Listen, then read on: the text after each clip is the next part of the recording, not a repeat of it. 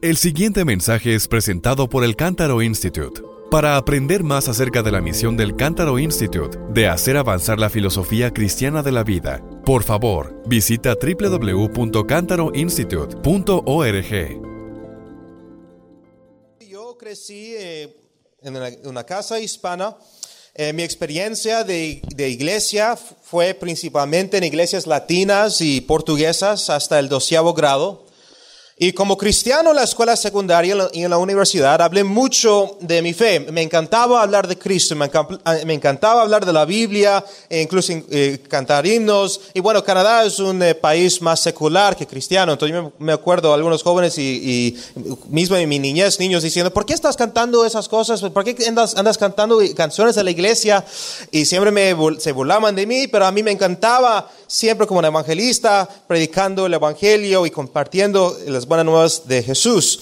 Pero a menudo tuve dificultades en mis conversaciones siguientes. Aunque lo que estoy a punto de mencionar es esencialmente un problema que las iglesias de Norteamérica eh, enfrentan, es un problema que sigue afectando a la iglesia de América Latina en la actualidad. Yo no estaba lo suficientemente capacitado para responder la pregunta más simple con la mayor precisión y convicción de que, ¿por qué soy cristiano? ¿Por qué soy cristiano? Ahora, mis respuestas a menudo fueron, porque Jesús murió por mis pecados y resucitó. Me ha perdonado y me ha salvado de mis pecados. Y otras veces, porque Jesús cambió mi vida. Estas fueron buenas respuestas, bíblicas e incluso verdaderas, pero no respondían la pregunta que las personas hacían. Mis respuestas fueron a menudo contrarrestadas con, por ejemplo, bueno, Buda me mostró el camino para redimir mi alma, el budismo. O el Islam ha cambiado mi vida. Incluso también he escuchado, me parece que todas las religiones me han hecho sentir de una cierta forma sobre la vida. Es por eso que creo que todas son verdaderas. Ahora no quiero que se me confunden. No estoy diciendo que respondí mal. No estoy eh, diciendo que no debería decir lo que dije, que no debería, no debería dar testimonio de Jesús. En cambio, había respondido de manera incompleta. No sabía cómo comunicar lo que creía que era la verdad de una manera que los demás pudieran entender. Mis respuestas eran interpretadas por las cosmovisiones de otras personas que produjeron un entendimiento completamente diferente de lo que dice Jesús y la palabra de Dios. Esencialmente, yo fui ignorante al hecho de que todos tenemos una cosmovisión, un conjunto de presuposiciones o sistemas de creencias sobre la realidad, esencialmente lo que crees acerca de la realidad. Que existe un Dios, que existe, que existe la ley, que existen leyes físicas, etcétera. Todo lo que crees que es verdad. Todos tenemos un sistema de creencias o presuposiciones, cosas que sabemos que, que es verdad o, o cosas que presuponemos que es verdad, a través de la cual se interpretan todos los hechos y evidencias de nuestro mundo. Ahora, al principio, puede ser tentador pensar que este concepto de cosmovisión es el producto de la filosofía humana. Y de hecho, esto fue mi caso.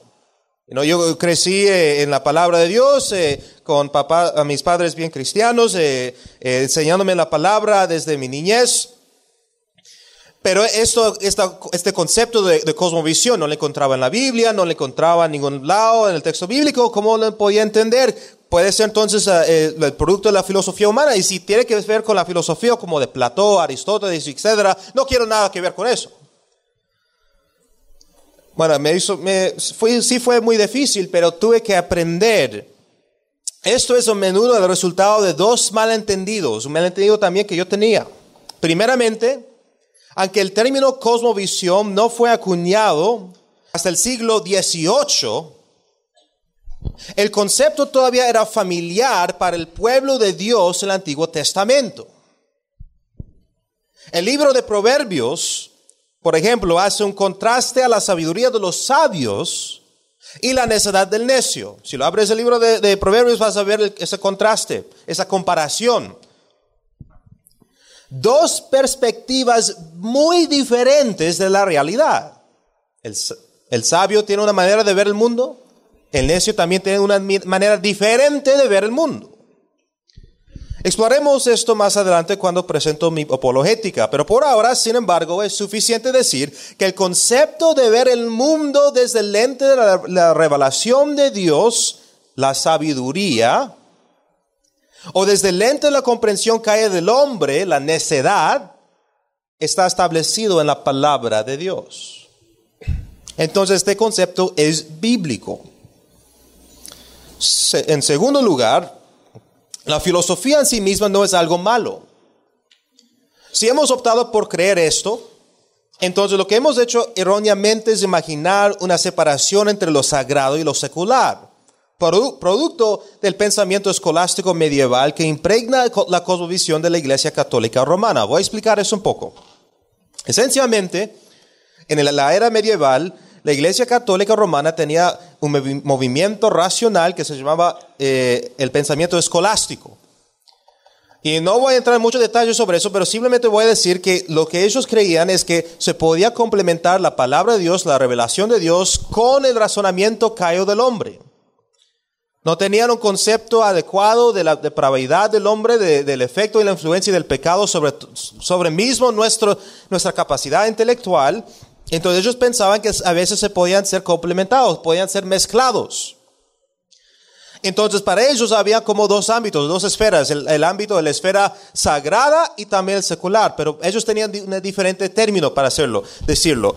La esfera de la gracia, todo lo que es sagrado, y también la esfera esencialmente de todo lo que es ah, neutral, todo lo que es secular, todo lo que es la naturaleza. Pero la verdad es, bíblicamente no hay esa separación en ningún lado de la creación. Cada aspecto de la creación y cada ámbito de interacción humana es sagrada y está sujeta al señorío de Jesucristo. Eso incluye la filosofía. La filosofía se puede definir simplemente como el amor a la sabiduría. La traducción de su palabra griega filosofía. Y tiene como objetivo ofrecernos algún tipo de sabiduría Trata con preguntas de qué es, como por ejemplo, ¿qué es la verdad? ¿O qué es Dios? Nosotros obviamente sabemos que Dios no es qué es, quién, pero es la pregunta filosófica, ¿qué es Dios? ¿O qué es el hombre? La filosofía de una persona, por lo tanto, puede estar arraigada o enraizado en las presuposiciones de la palabra de Dios, lo que afirma y enseña ser verdad, o en las presuposiciones de la comprensión caída del hombre. Eso significa que la filosofía sí puede alinearse con la verdad de Dios cuando la palabra de Dios sirve como el criterio, autoridad final o como su base, como su cimiento. Precisamente por eso Pablo advierte a la iglesia en Colosas sobre filosofía y vanas sutilezas según la tradición de los hombres. Colosenses capítulo 2, versículo 8. El mismo el apóstol Pablo utilizó la filosofía cuando estaba hablando a los Atenas en Hechos capítulo 17, pero era una filosofía firmemente establecida en la revelación soberana de Dios. La verdad es que todos somos filósofos de una forma u otra. Algunos de nosotros tal vez bien filosóficos, otros bien simples, pero de todas maneras todos participamos en la filosofía. Como escribe el académico cristiano William O'Connell, la filosofía es, es inevitable. Todas esas preguntas, ¿qué es la naturaleza? ¿Qué es la cultura? ¿Qué es el hombre? Y todas las preguntas derivadas de ellas son por definición preguntas filosóficas no se pueden evitar las preguntas filosóficas. Ahora, todo esto todavía puede parecer un poco desconectado de la simplicidad de la pregunta ¿por qué soy un cristiano? Pero en verdad es increíblemente relevante cuando consideramos las palabras del apóstol Pedro en 1 de Pedro capítulo 3 versículo 15, que dice, sino santificad a Cristo como Señor en vuestros corazones, estando siempre preparados para presentar defensa ante todo el que os demande razón de la esperanza que hay en vosotros, pero hacedlo con mansedumbre y reverencia. Es de este pasaje que derivamos el término apologética, del griego apología para una respuesta o defensa razonada. Podríamos decir cuando leemos el versículo que lo leemos así, estando siempre preparados para presentar una apología, el griego. En el contexto del primer siglo, la iglesia fue constantemente puesta a prueba por sus creencias y prácticas, o podríamos decir, siempre estaban siendo juzgados por sus creencias y prácticas. Es como la palabra apología eh, estaba usada en el primer siglo en el contexto greco-romano eh, como dando una defensa eh, razonada dentro del, del tribunal o cuando estabas enfrente de un juez estabas tratando de argumentar por tu caso para defenderte. Y esencialmente la iglesia fue enfrentada por las siguientes preguntas. ¿Por qué, por ejemplo, negaron los cristianos el culto al, emperador romano? César era considerado como un dios, tenía templos, tenía sacrificios, tenía esencialmente eh, celebraciones. ¿Por qué entonces los cristianos negaron participar en tal adoración, en tal idolatría? ¿Por qué salvaron los cristianos de los bebés abortados en contra de la costumbre romana? Eso era una costumbre. Dejaban los bebés recién nacidos que no les gustaba porque tal vez eh, era mujer o tal vez eh, eh, no, le gustaba la manera que salió, algún defecto, entonces le dejaba fuera en el frío para que se muriera. ¿Y qué hacían los cristianos? Los cristianos buscaban esos bebés para cuidarlos, adoptarlos y criarlos. Eso era visto bien negativamente por la cultura romana. ¿Por qué se ah, reunieron los cristianos para adorar a Jesús por encima de todos los demás dioses? Porque Jesús, siendo un hombre que fue crucificado, eh, es, adorado como un Dios más encima de todos los dioses de los griegos y romanos. Como vivimos en un mundo caído, el contexto cultural no ha cambiado mucho al respeto. Los cristianos son aún juzgados por sus creencias y según Pedro, el apóstol de nuestro Señor Jesucristo, todos tenemos la tarea de proporcionar una respuesta, una defensa razonada, un argumento bien razonado. Y esa respuesta es la razón por la cual creemos lo que creemos, por qué somos cristianos, por qué creemos en el cristianismo, en la Biblia, en el Evangelio. Ahora, la apología no es una defensa de Dios porque Dios bien puede defenderse. Es como decir, ¿por qué vas a defender un león si el león puede defenderse? Dios obviamente no se compara con el león. El león eh, no es nada, es una criatura de Dios. Dios es aún tremendamente más que un león, de cualquier criatura. Él no necesita nuestra defensa. La apologética debería ser entendido como una defensa de qué y por qué creemos en Dios. Es una defensa de nuestra fe. Y así cuando cada vez alguien te pregunta por qué eres cristiano, tu respuesta es esencialmente una apología. En cuanto a qué tan bueno es la apología, se reducirá a qué tan bien entiendes la cosmovisión cristiana. Bueno, esta esta tarde voy, a dar mi respuesta sobre por qué soy un cristiano, pero lo voy a presentar de tal manera que puedes aprender cómo responder a esta pregunta por ti mismo. No es decir que tienes que presentar la misma manera en un nivel académico, pero más bien que entiendas los principios que están siendo utilizados, los principios bíblicos en argumentar y defender tu fe. Y el esquema que yo he establecido para esto nos ayudará a mantenernos organizados en nuestro pensamiento, comenzando primero con comprendiendo las cosmovisiones. Mi eh, hermano eh, David eh, nos hizo el favor de presentar el cimiento de cosmovisiones. Ahora vamos a ir más profundo. También la predicación de la realidad, tal vez un término que han escuchado antes, la predicación como la predicación de la palabra, es decir, la interpretación eh, y exposición a la palabra. Esto es un poco diferente, es un término filosófico, les voy a explicar. Y luego ejemplos de cosmovisiones. Voy a dar algunos ejemplos de cosmovisiones y cómo deconstruirlos. Y seguido por un entendimiento bíblico en cuanto a la supresión de la verdad esencialmente tratando con el hombre y su razón caída. Y es al final que puedo entonces ofrecer mi respuesta de por qué soy un cristiano. Ahora yo espero que después de pasar por todo esto comprenden por qué es importante defender nuestra fe desde el contexto de nuestra cosmovisión bíblica. No estamos ofreciendo eh, el Evangelio fuera de su contexto, siempre tenemos que defenderlo dentro de su propio contexto. Continuando con nuestra primera sección, entonces, yo he definido la cosmovisión como un conjunto de creencias o presuposiciones sobre la realidad, pero esta es una definición muy reduccionista. Voy a ir más profundo aún. Una cosmovisión consta de tres componentes la metafísica, que es lo que es real, la epistemología, como sabes lo que sabes, o el conocimiento, y la ética, lo que es correcto y, incorrecto. Este paradigma se deriva de un filósofo cristiano que fue muy influyente en mi apologética, Greg L. Bonson.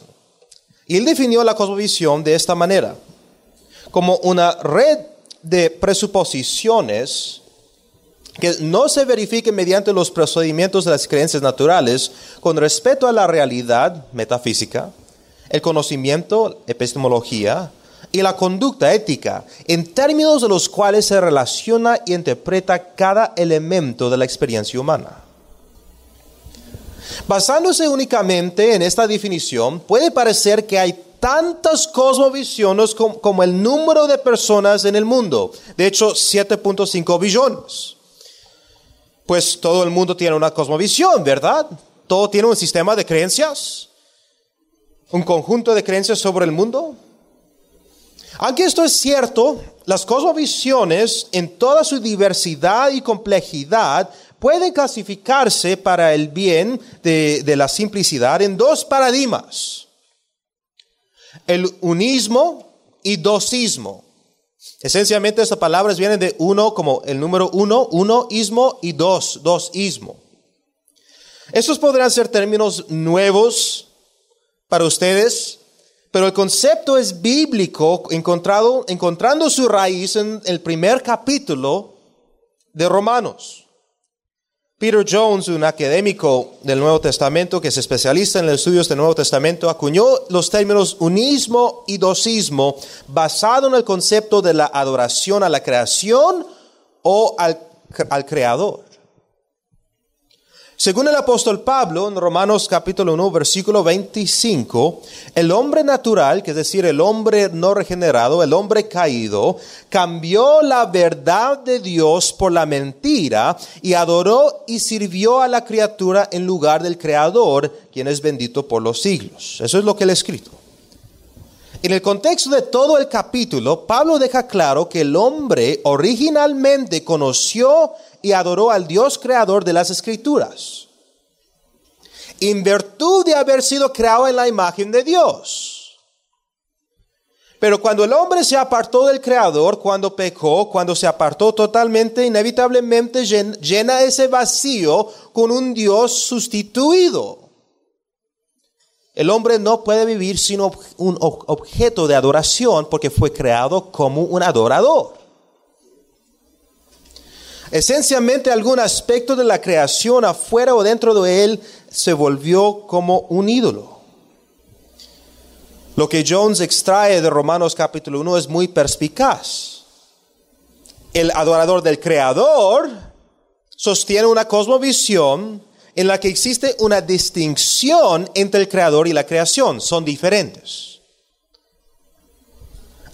adoran a Dios como algo completamente distinto de la creación. Esto se llama dosismo. Pero el adorador de la creación se aferra a una cosmovisión que ha borrado o difuminado la distinción entre la creación y el creador al unirlos en uno, llamado por lo tanto unismo. ¿Por qué es esta distinción importante y relevante para nuestra apologética? Bueno, piénsalo. Si Dios y la creación son difuminados en uno, en una cosmovisión unista, el resultado de algún aspecto de la creación siendo absolutizado, entonces técnicamente no puede haber distinciones dentro de nuestra realidad.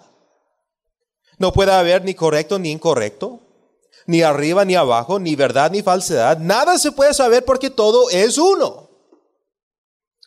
Pero para una cosmovisión dosista, que es esencialmente lo que enseña la Biblia, en la que hay una distinción entre la creación y el creador Dios, puede haber distinciones dentro de la creación misma.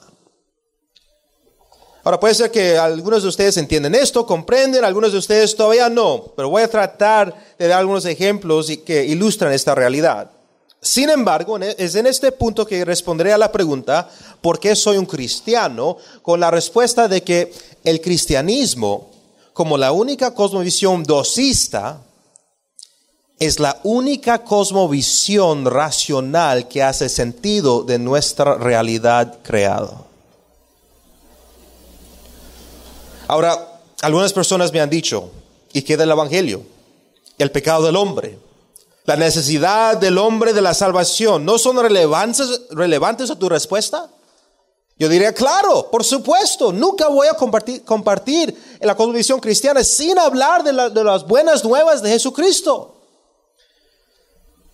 Pero estas verdades solo pueden entenderse o hacer sentido dentro de una cosmovisión cristiana y es de la mayor importancia que dejemos claro que no hay otra manera de ver el mundo que como realmente es según la cosmovisión de la Biblia.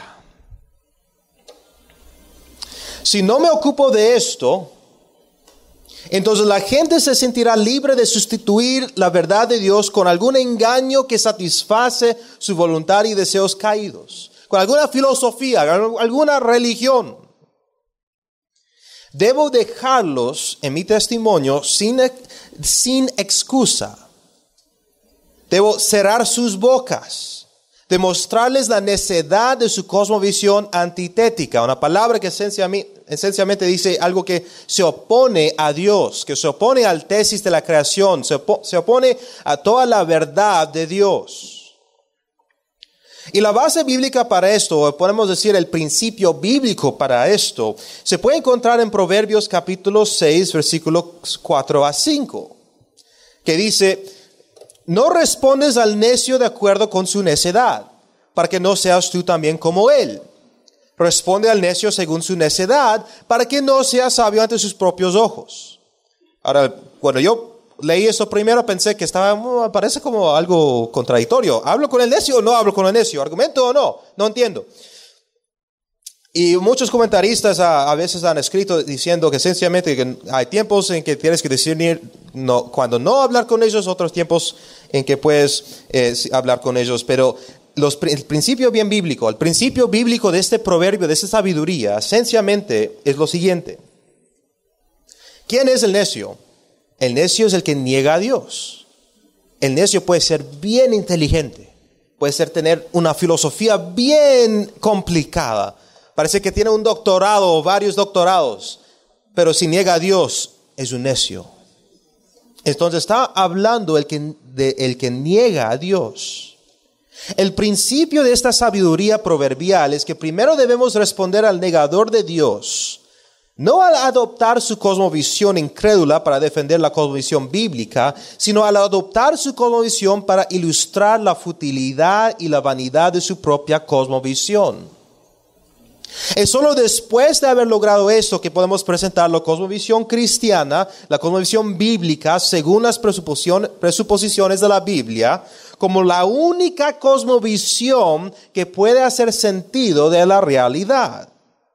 En otras palabras, si intento adoptar la cosmovisión de un ateo, por ejemplo, y pretendo ser neutral en mi pensamiento e intento llegar a la verdad de Dios desde ese punto de partida, fracasaré y pareceré tan necio como el ateo. Porque yo he elegido pensar de acuerdo a mi entendimiento caído, que sería un ejemplo. Yo me acuerdo estando en la secundaria, tenía un amigo eh, nicaragüense ahí en Canadá que era un ateo, le encantaba debatir conmigo. Y yo no sabía este, nada de este principio, no sabía cómo responder a, la pregunta de por qué soy un cristiano, pero me, le encantaba eh, burlarse de mí, pero bueno, cuando estamos en privado teníamos mucho respeto y, y hablamos y debatimos juntos. y me acuerdo una vez me retó, me dijo, yo estaría dispuesto a convertirme al cristianismo si lo puedes hacer lo siguiente, descartar la Biblia por completo y argumentar de una posición neutral sin hacer referencia a la Biblia y traerme a través de sus argumentos a Dios. dije, ah, me parece fácil, si lo puede, si, puedo llegar a la verdad de Dios y, y convencerlo con argumentos, se va a volver cristiano. Bueno, traté, y traté, y traté, y traté varias veces. ¿Y sabía lo que pasaba? ¿Cómo no podía basarme en la Biblia? ¿Cómo no podía basarme en la verdad de Dios, en las leyes creacionales? ¿Cómo no podía hacer referencia a Dios? Porque eh, para poder hacer sentido de todas las cosas en nuestro mundo, tengo que primero presuponer al Dios creador. Al descartar a Dios, esencialmente realicé que el hombre se podía inventar cualquier, cualquier cosa y nunca va a llegar al Dios bíblico porque está operando, está eh, trabajando y pensando dentro de, esta actitud y mentalidad en que el hombre mismo puede ser como Dios, su propio Dios. ¿Qué pasó? Esencialmente yo resulté siendo tan necio como él, pensando no según las presuposiciones de la Biblia, no según eh, eh, mi mente renovada en Cristo, decidí descartar eso para poder pensar de de la razón caída del hombre y fracasé. Sin embargo, lo que puedo hacer es adoptar su cosmovisión del ateo o del necio para señalar todas las inconsistencias que demuestran que la cosmovisión atea falla en su intento de hacer sentido de la realidad, dejándolo sin excusa. Pasando a la siguiente sección, el término filosófico para hacer sentido de la realidad es la predicación de la realidad. Bunsen define y interpreta este término como el acto mental o verbal de atribuir o negar una propiedad o característica, un predicado a un sujeto la predicación requiere que uno pueda distinguir y seleccionar inteligentemente las cosas individuales, detalles, hacer sentido de los conceptos generales o abstractos, universales, clases, conjuntos definibles, y distinguirlos para no hacerlos idénticos, mientras que en cierto sentido identificándolos o relacionándolos entre sí. En verdad el hombre tiene pocos problemas con la predicación en los asuntos ordinarios de su vida, pero cuando se le pide que proporcione un análisis o una explicación filosófica de lo que está haciendo, lo que asume sobre la realidad y cómo alguien podría saberlo, aquí es donde él fracasa. El hombre caído puede ser descrito como la contradicción que camina y que habla. Porque cuando realmente se le presiona, sus, presuposiciones se revelan en contradicción con la forma en que vive y piensa. Consideremos, por ejemplo, el hindú o al sikh. No creo que hay muchos hindús o sikhs aquí en Centroamérica. Sé que, por ejemplo, en Costa Rica, que fui el año pasado, eh, sí eh, descubrí que había varios hindús eh, o conversos al hindú Ah, dentro de las universidades, pero de, donde yo vengo en, Canadá hay muchos hindús, muchos sikhs, somos esencialmente un país bien internacional. Y los hindús y los sikhs eh, sostienen una cosmovisión panteísta. el panteísmo significa que todo es Dios y Dios es todo. No hay nada que es Dios, que no es Dios. Todo esencialmente es Dios. Su percepción de la realidad es que todo es parte de lo divino, por lo tanto o que todo es uno con la esencia divina de Dios.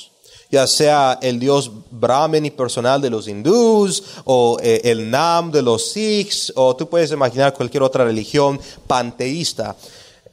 Si esto fuera verdad, lo que ellos creen, lo que ellos confiesan, y todas las cosas son una, parte de un Dios impersonal, entonces no, nunca podría haber algo así como el real y no real, o el bueno y no bueno, o conocimiento y no conocimiento. En otras palabras, no puede haber verdad o falsedad, bondad moral o maldad, información o datos no diferenciados.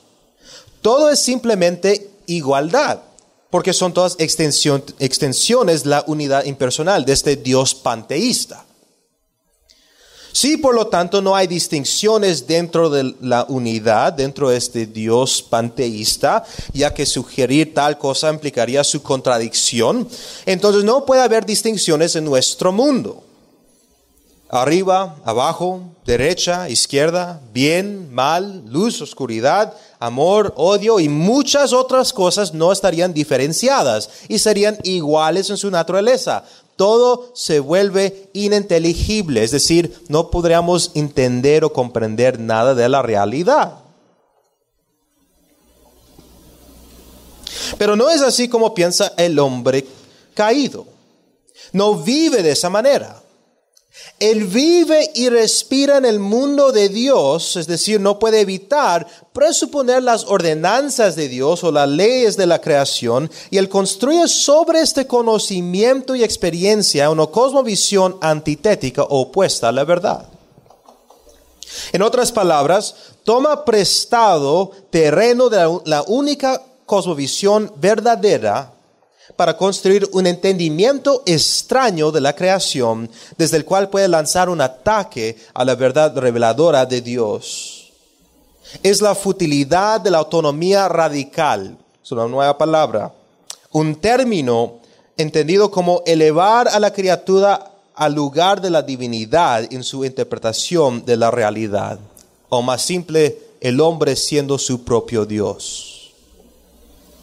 Esto nos lleva al principio del punto último de partida relacionado con la autoridad para todo conocimiento. En términos diferentes, el último punto de referencia. La predicación humana, o es decir, eh, haciendo sentido de la realidad, como explica Bunsen, en última instancia debe descansar en alguna mente divina o humana es ya sea el Dios autocontenido, es decir, autosuficiente del cristianismo, o el hombre autónomo, aspirante que debe ser y es presuponido como el punto de referencia final en cada oración que cualquier hombre pronuncia. Mientras que el hombre se entretiene con la noción de completa independencia de Dios, ya sea de metafísica, moral o en su conocimiento, fallará cada vez para predicar la realidad o para hacer sentido de la inteligibilidad de la experiencia humana. No es de extrañar entonces que la institución del matrimonio en el occidente se está desboronando que las familias están derrumbando, colapsando, que el crimen y la injusticia están empeorando en la sociedad, porque el hombre ya no entiende la verdadera estructura de los aspectos de la creación, los objetos y las instituciones, o su dirección creacional. Si el hombre caído es incapaz de hacer sentido de la realidad según su naturaleza caída, ¿cómo entonces podemos esperar que él pueda crear y sostener una cultura? La verdad es su bancarrota filosófica y espiritual lo vuelve incapaz de crear una verdadera cultura, allanando inevitablemente el camino a una implosión de cualquier cultura que herede. Eso está pasando en Canadá. Fuimos una nación, un país eh, cristiano, más cristiano que Estados Unidos. Los académicos estadounidenses han escrito eso mismo. En nuestra teología, en nuestra sociedad, en nuestra historia, fuimos más cristianos que Estados Unidos. Pero hemos descartado la palabra de Dios. Hemos tratado de descartar la verdad de Dios de las escuelas, de la sociedad pública, de las instituciones políticas y ahora tenemos el hombre tratando de ser su propio Dios, somos esencialmente el país más progresivo en el mundo, progresivo en el sentido de los valores liberales. Podríamos exponerlo diferente, somos el país tal vez más depravado del mundo, tal vez detrás de Holanda. Nuestro país, o mi país, esencialmente está en una posición de, de apostasía. Esencialmente, ¿Cómo puede crear o sostener algo el hombre caído si no puede hacer sentido de algo? Es por eso que estamos tan confundidos con el género, el matrimonio y todo eso de la familia en, mi país. ¿Cómo puede mantener, por ejemplo, la ley, el orden, la justicia y la importancia de la vida mientras rechaza al Dios, la Biblia, en quien todas estas cosas se entienden correctamente?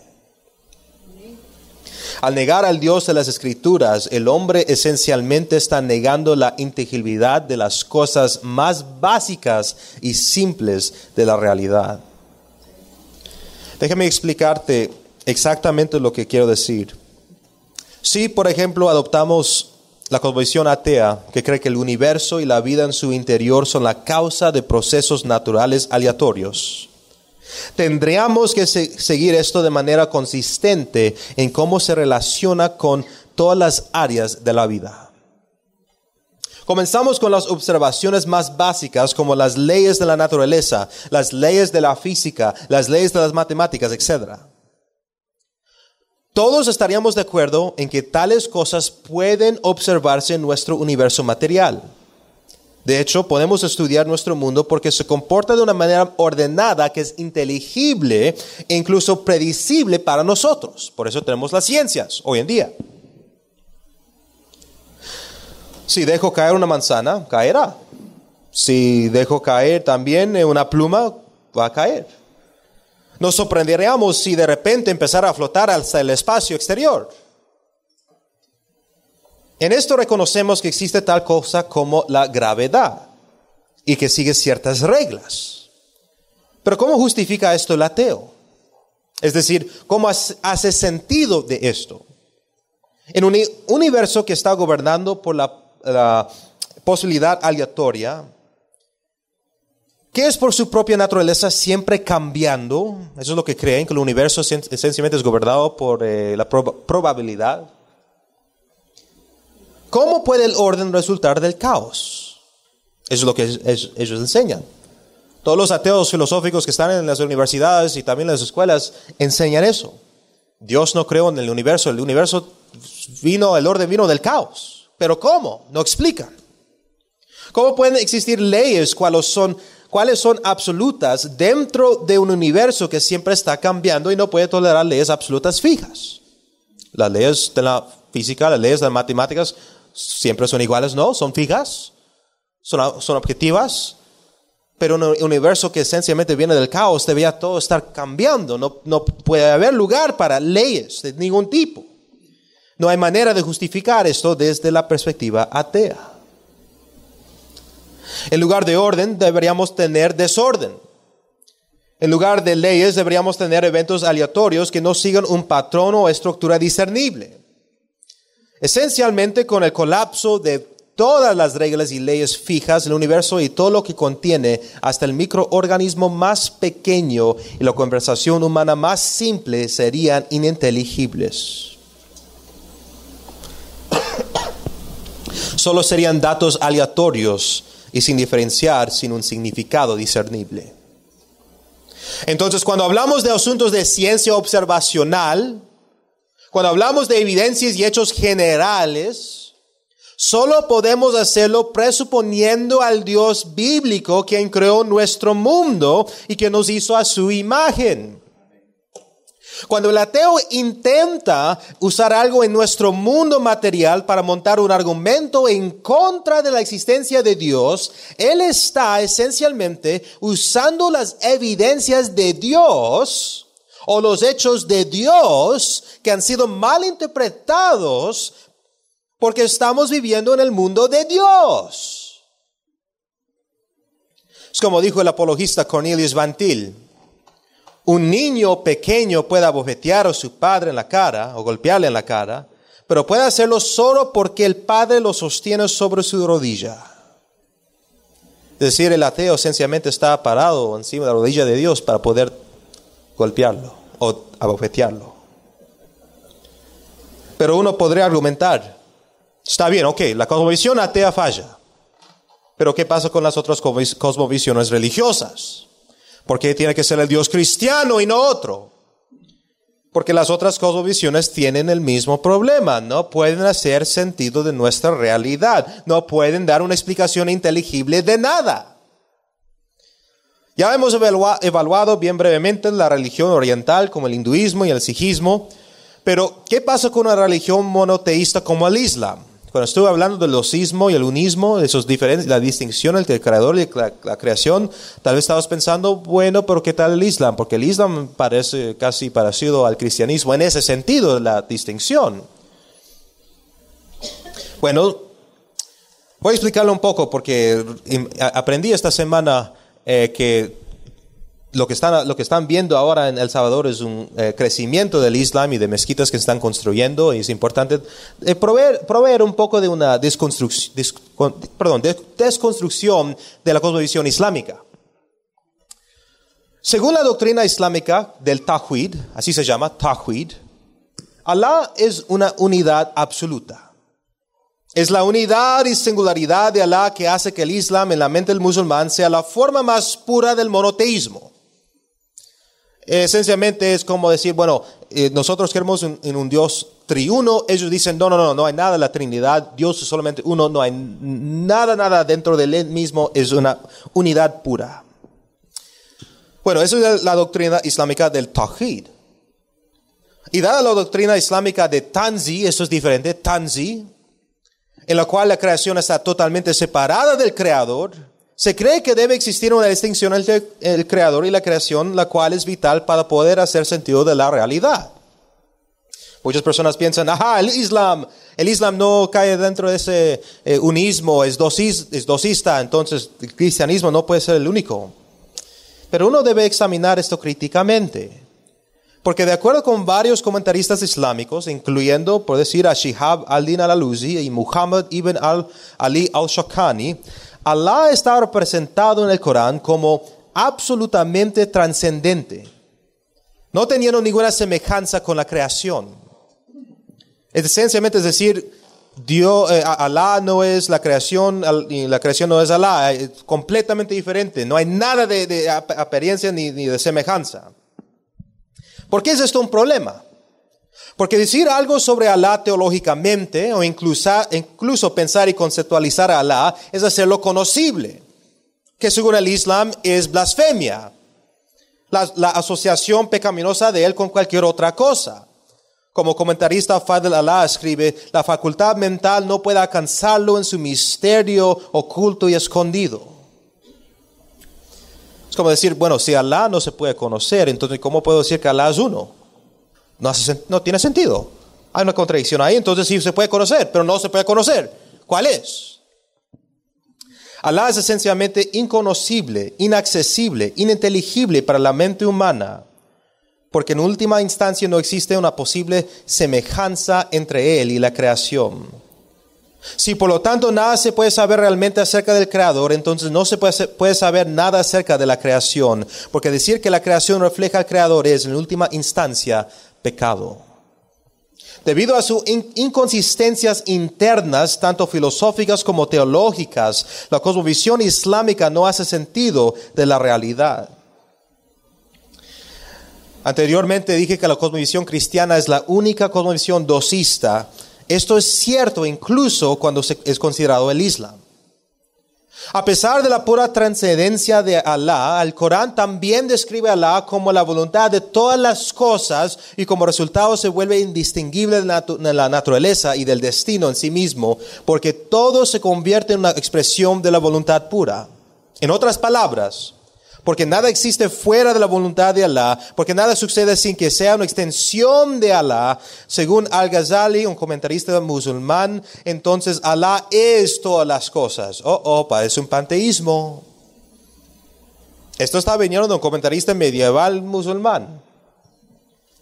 Esta es la razón, porque sin importar dónde estás o dónde vayas, según eh, el Corán, en Surah 2, Aya 115, ahí encontrarás el rostro de Alá. Las implicaciones de una deidad inconocible, indistinguible de la naturaleza y el destino finalmente resultan en una cosmovisión donde la distinción entre el creador y la creación se difumina en una sola. Esto es inevitable si se percibe que el ser y el conocimiento de Dios son completamente diferentes del ser y el conocimiento del hombre, ya que para que haya contacto entre los dos, los dos deben fusionarse en uno. Como escribe Bantil, o bien el ser y el conocimiento de Dios se reducen al nivel de ser y el conocimiento del hombre, o el ser y el conocimiento del hombre se elevan al ser y el conocimiento de Dios. Siempre existe la misma suposición monista, es decir, unista, en las cosmovisiones no cristianas, que reduce todas las distinciones a correlativos entre sí. Esencialmente, todas las cosmovisiones que no proporcionan una distinción entre la creación y el creador fallan en hacer sentido de la realidad. Una manera más técnica de decirlo, decirle sería, no proporcionan las precondiciones para la, para la inteligibilidad de la distinción entre la creación y el creador. En verdad, el hombre caído no puede dejar de presuponer al Dios de la Biblia ni en su vivir ni en su pensar. De hecho, los seres humanos nunca han dejado de creer en el fondo de su corazón. ¿De qué otra manera podemos explicar la realidad que nos rodea? Vivimos de tal manera, por ejemplo, que espera regularidad en la naturaleza. Esperamos que el lenguaje continúe teniendo significado cada día, que mi español sí tiene sentido, o eso espero. Esperamos que la gravedad se comporte como lo hace para no flotar hacia el espacio exterior. Vivimos de tal manera que presupone un creador personal, porque la naturaleza sigue leyes y las leyes implican un legislador quien gobierna la creación. Pero ¿por qué entonces son los pensamientos y creencias del hombre natural o caído inconsistentes con la forma en que vive? ¿Por qué niega lo que presupone? Eso nos lleva a la siguiente sección. La Biblia nos enseña que todos los hombres conocen la verdad en virtud de haber sido creados a su imagen y por la revelación natural que nos rodea. Eso es lo que leemos en Romanos capítulo 1, versículo 20. Porque desde la creación del mundo, sus atributos invisibles, su eterno poder y divinidad se han visto con toda claridad, siendo entendidos por medio de lo creado, de manera que no tienen excusa. Cuando hablamos de que el hombre fue creado a la imagen de Dios, no queremos decir que la distinción entre el creador y la creación se haya difuminado, como en el Islam, sino que el hombre se parece a Dios en todas las formas en que una criatura puede ser como Dios. Es decir, Él es de una personalidad como Dios. Su condición precaída se parece a los atributos morales de Dios. Él fue creado con verdadero conocimiento, verdadera justicia y verdadera santidad. Lo que enseñan las escrituras cristianas o las escrituras bíblicas es que Dios tiene un ser autocontenido, es decir, es autosuficiente, no depende de nadie, mientras que el hombre tiene un ser creado o derivado. Del mismo modo enseña que Dios tiene conocimiento autocontenido, es decir, inmediato y autorreferencial, mientras que el hombre tiene conocimiento derivado. En pocas palabras, podríamos decir lo siguiente. El ser y el conocimiento del hombre se derivan de su creador. Como escribe Vance en su libro Always Ready, el conocimiento de Dios es primordial y todo lo que el hombre debe saber solo puede basarse en una recepción de lo que Dios originalmente y en última instancia conoció.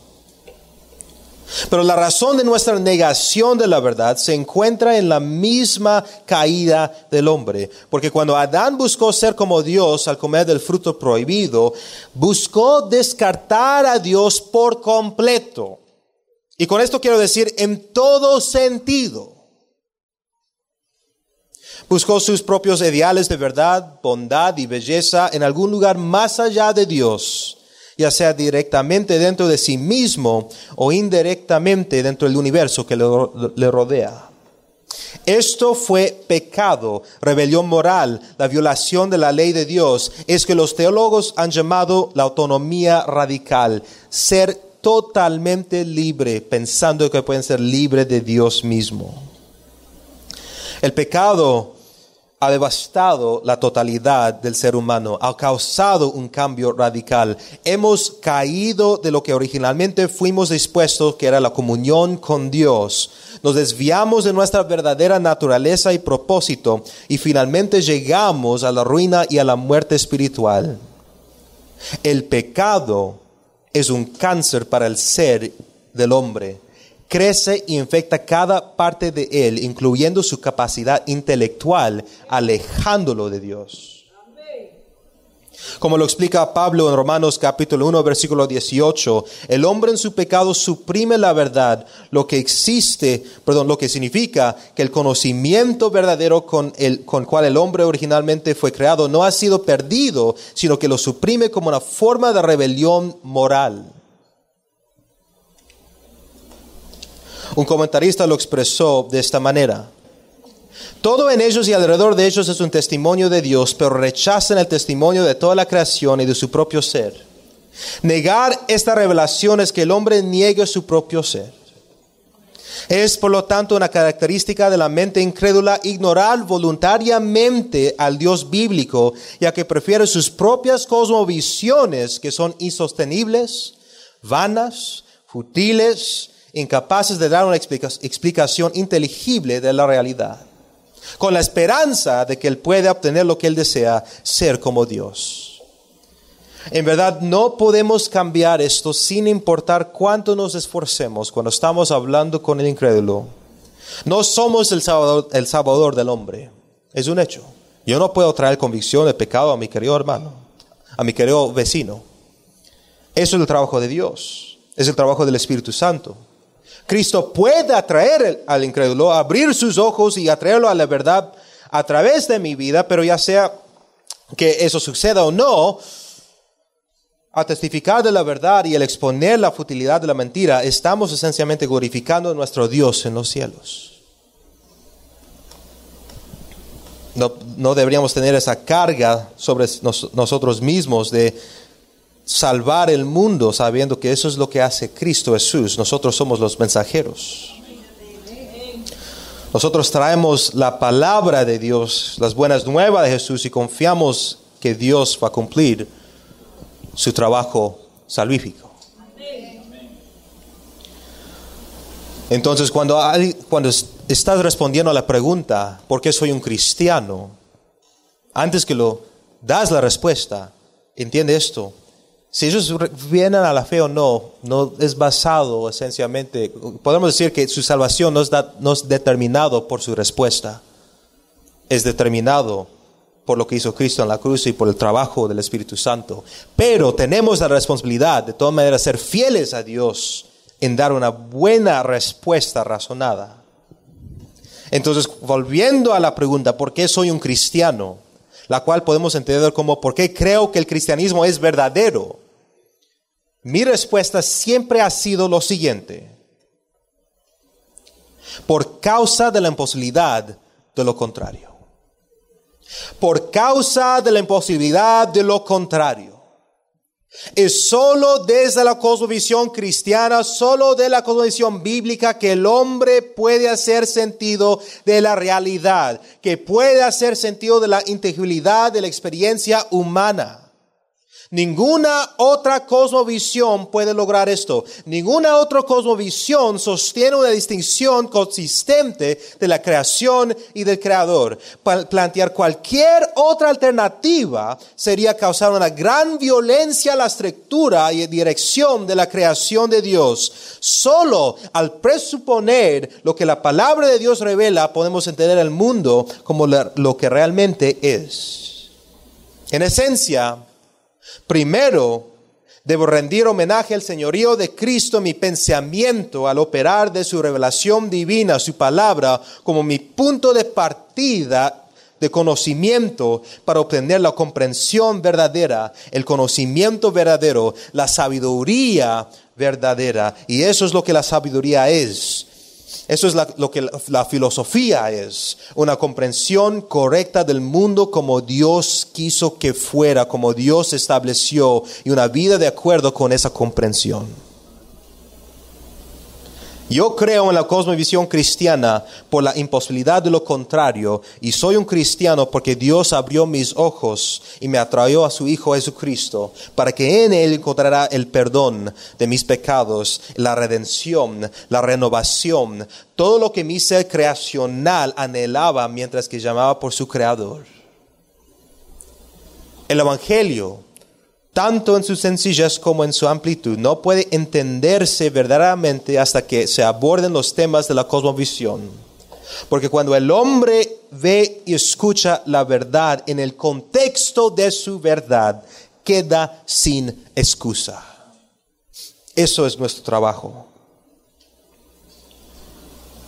Como escribió Van Til en su folleto, porque yo creo, toda la historia y la civilización serían ininteligibles para mí si no fuera por mi creencia en Dios.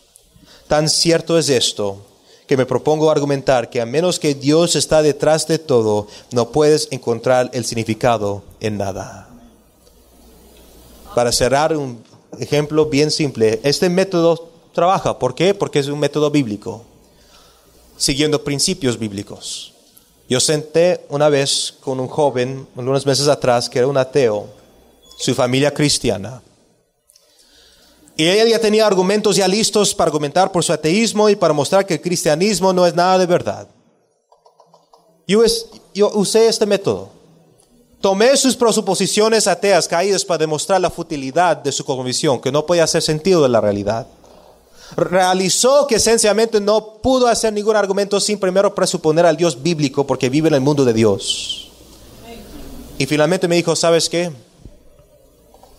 Me has dejado mi perspectiva del universo totalmente quebrado. Ya no puedo ser ateo.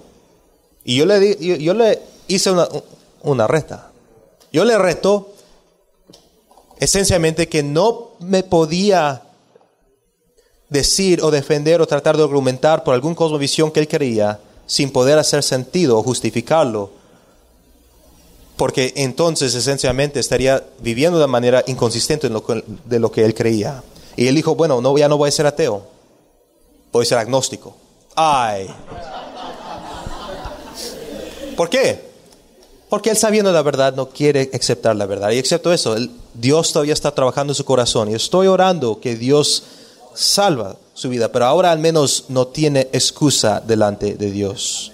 Y espero que esas semillas algún día se vuelvan a cosecha. Oremos juntos.